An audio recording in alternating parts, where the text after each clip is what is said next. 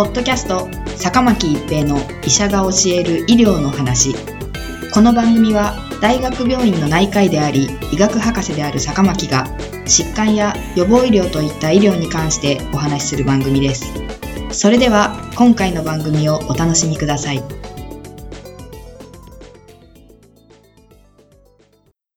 皆さんこんにちは坂巻一平です。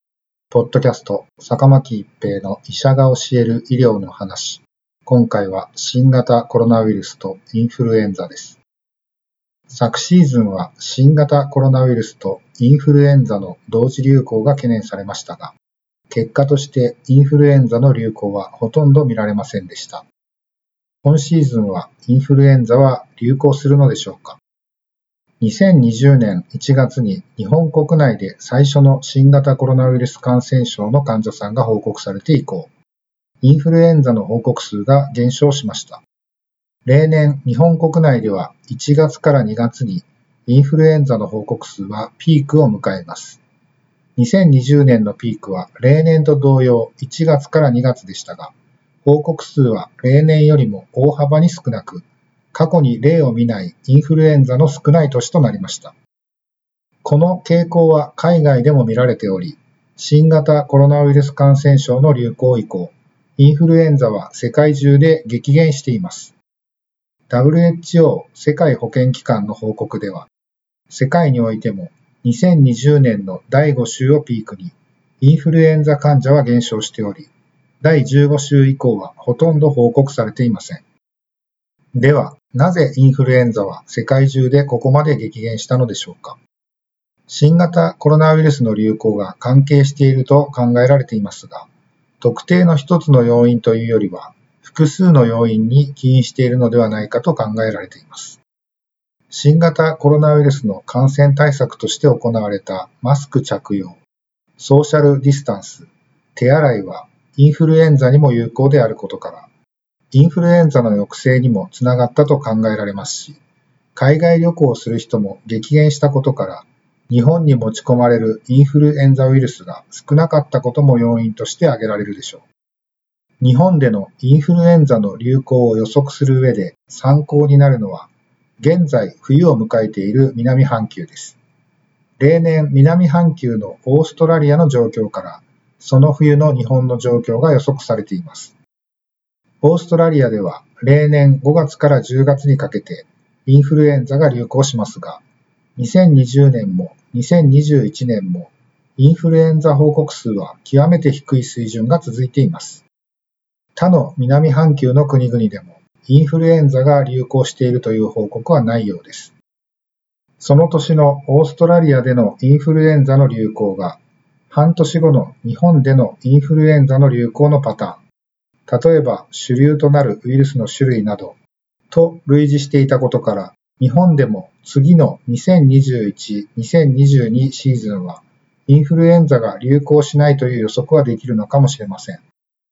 しかし、今年もきっとインフルエンザは流行らないから、インフルエンザのワクチンは接種しなくてもいいでしょうと判断するのは危険かもしれません。インフルエンザと同様に、2020年にはほとんど流行が見られなかった RS ウイルス感染症が2021年は爆発的な流行を起こしました。これは日本だけではなく、海外でも同様の流行が見られています。その理由として2020年に RS ウイルスが流行しなかったことで RS ウイルスに免疫を持つ人が減っていたことが挙げられます。RS ウイルス感染症は通常2歳までの間に一度は感染しますが、今年の流行では2歳以上の RS ウイルス感染症患者の割合が増えていることが示されており、新型コロナウイルス流行中に RS ウイルスに免疫を持たない子供が増え、今シーズンの大流行につながったと考えられます。日本では2019-2020、そして2020-2021という2つのシーズンでインフルエンザの大きな流行が見られませんでした。つまり2年間にわたりインフルエンザに対する免疫を持たない人が増え続けていることになります。次にインフルエンザが流行する際はこれまでのシーズンを大きく上回る大流行になる可能性があります。それがいつになるのかはわかりませんが、インフルエンザの流行に備えて、今シーズンもインフルエンザワクチンを接種することが推奨されています。海外で検討されている新型コロナウイルスワクチンのブースター接種が日本でも行われることになれば、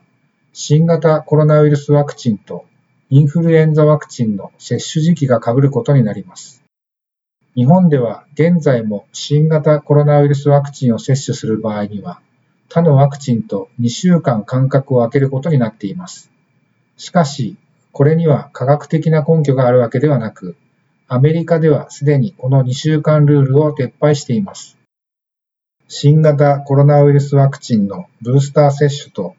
インフルエンザワクチン接種をスムーズに行えるように全体のシステムを考えないといけないかもしれません。ポッドキャスト、坂巻一平の医者が教える医療の話。今回は新型コロナウイルスとインフルエンザでした。ありがとうございました。